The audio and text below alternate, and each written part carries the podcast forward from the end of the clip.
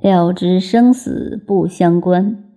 子曰：“朝闻道，夕死可矣。”这个道就有两个研究了。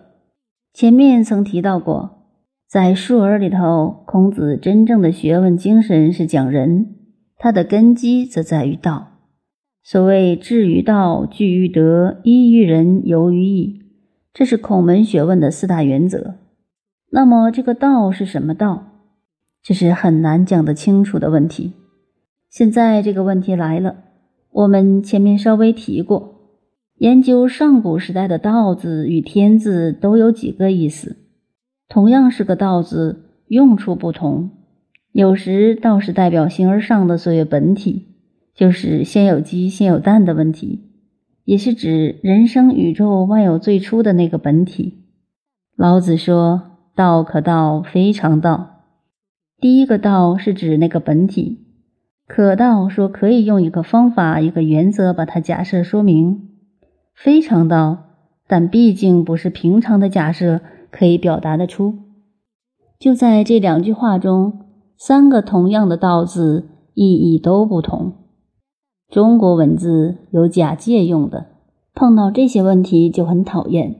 例如，道有时表示形而上的本体，有时候表示形而下的法则、原则、守则，如治道；又如《孙子兵法》说：“兵者，诡道也。”因为军事思想是活动的，用兵是不厌其诈的，一切为了打胜仗。这个道与老子的“道可道，非常道”。又完全是两回事。还有时候是道路的道，一条路叫做道；有时候又是指心性而言，是心性的本体，也就是理性理念的最高境界，叫做道。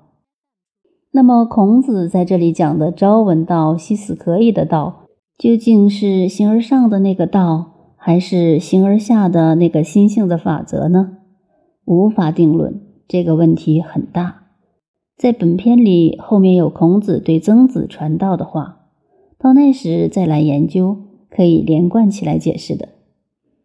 如果在本篇来讲，道是人之体，人是道之用，所以他说，一个人如果真正得了道，早晨得了道，晚上死了都合算。人生就是怕不闻道。